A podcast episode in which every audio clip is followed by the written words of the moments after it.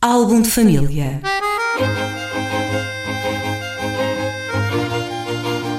A origem e a evolução das famílias e dos seus sobrenomes.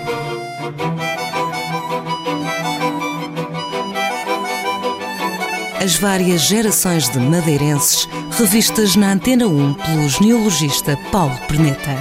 Álbum de família. Álbum de família na manhã de quarta-feira aqui no som da Antena 1 com o interlocutor habitual, Paulo Perneta, investigador e também genealogista. Paulo, bom dia, bem-vindo mais uma vez aqui à rádio. Bom dia. Esta semana, depois de termos abordado o apelido Caldeira na semana passada, para esta semana o que trazes? Olim. Olim. Olim, respondendo a um pedido especial para Uma esta encomenda. família. eh, vou, esta semana vamos tratar dos Olim, que são uma família tradicional de Machico. Eh, sobretudo ali de Machico. Ela depois espalhou-se por, por algumas outras zonas da ilha, mas a origem, eh, os mais antigos que nós tratamos é em Machico. Ora, o Olim é daquelas famílias que estava, tá, é, é dada muitas vezes como um dos sobrenomes de origem misteriosa, não, não tem uma origem conhecida ou lógica para esse sobrenome. No entanto, o, o Dr. Luís de Mel, que foi diretor do arquivo durante algum tempo, avançou uma teoria eh, bastante interessante e que pode explicar o nome realmente. O Ulin é um, um nome- uma partícula em latim que significa ehm, a- a- aquele que já foi que já foi qualquer coisa. Eh, é muito usado nos, nos, eh, documentos notariais genoveses, por exemplo, para significar alguém que está numa família, por exemplo, por, por casamento, mas que pertencia a outra. Por exemplo, um Cabral ou Lim Prestrelo é uma pessoa que está na família Cabral, mas que antes era Prestrelo. Como se usa, ehm, por exemplo, para, para as senhoras que casam em, em Inglaterra, usa-se muito o né, eh, que é nascida tal.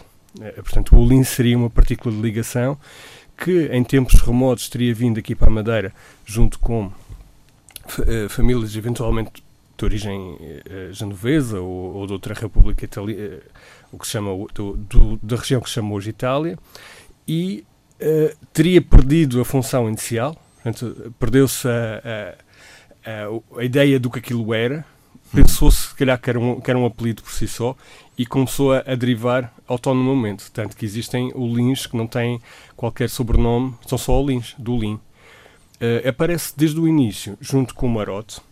Num- o mais antigo que eu tenho aqui documentado é um Francisco de Marote do Lin, portanto já, já com os dois nomes juntos, pescador em Machico, no início do século XVII.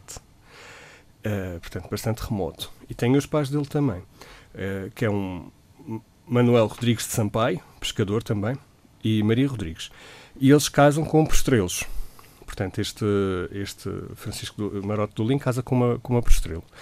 Eh, também tudo gente ligada ao mar. Deixa- Deixa-me perceber aí uma coisa. Os pais desse indivíduo não tinham Olim. Como é que aparece de repente o Olim? Não, porque nesta altura, o- até o século XIX, a transmissão dos apelidos em Portugal era anárquica.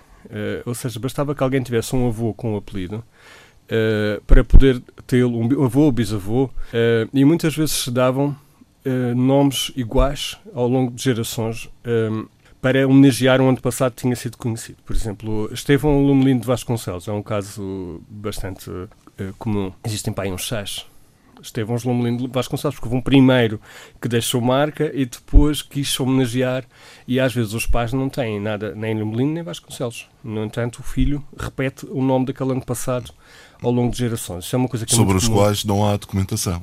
Esses, esses em, em- em particular, por acaso, até geralmente têm. Mas no caso desse primeiro Olim, os que, os que não. estarão para, para trás, não existe Não, porque documentação. perderam-se os, eh, perdeu-se a documentação de Machico. Uhum. O facto de ser gente ligada ao mar, o, estes marote, marote, o Lim, eh, já noutro programa falamos da questão do marote por causa dos vivers, do marote poder ser eventualmente um sobrenome francês, no caso temos aqui o Lim, que, que poderá ser, por exemplo, genovês. Eh, tínhamos os, os Adamare, também, que andavam lá em Machico, também gente ligada ao mar e...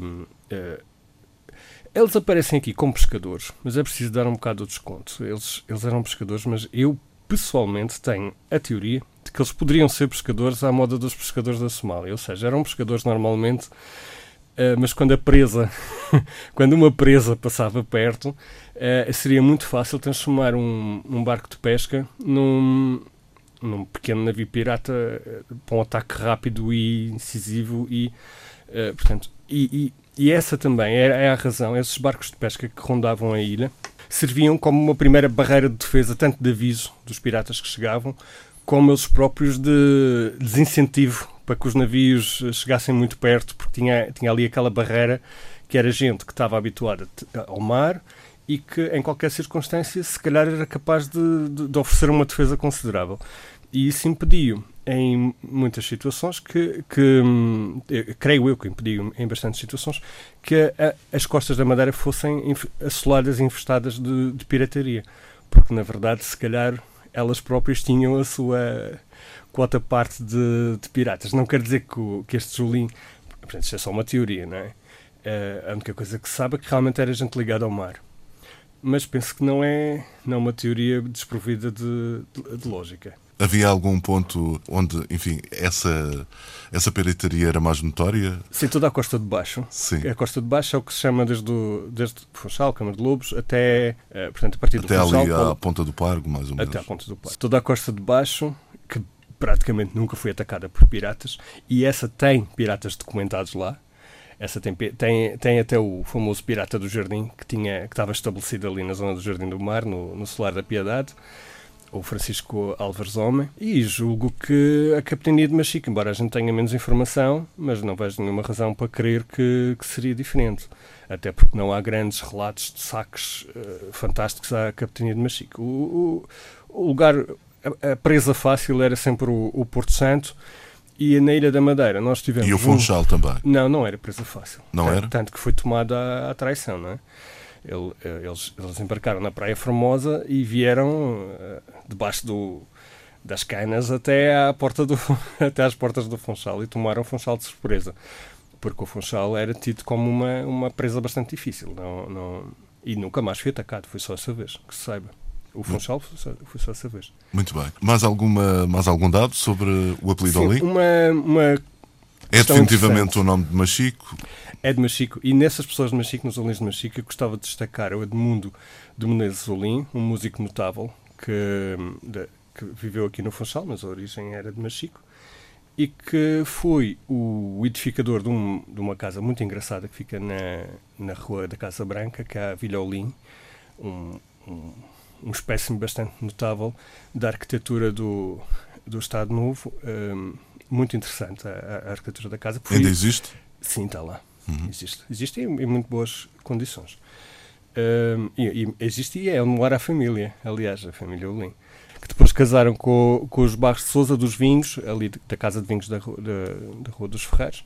Mas realmente foi um dos elementos, um dos elementos da família Olim que se, que se destacou, foi o Edmundo Menezes Olim, que curiosamente tem aquilo que, que nós falamos, da repetição do nome, porque o, o filho dele é também Edmundo Olim, às vezes isto repete-se ao longo de 10 gerações. É, um, é uma questão. O mesmo nome vai se perpetuando Sim. através de gerações. 10 gerações é, é, muito. Mas, mas acontece. muito bem.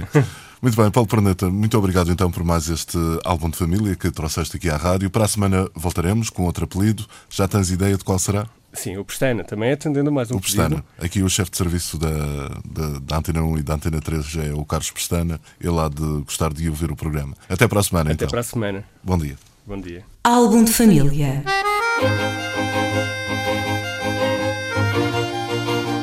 A origem e a evolução das famílias e dos seus sobrenomes.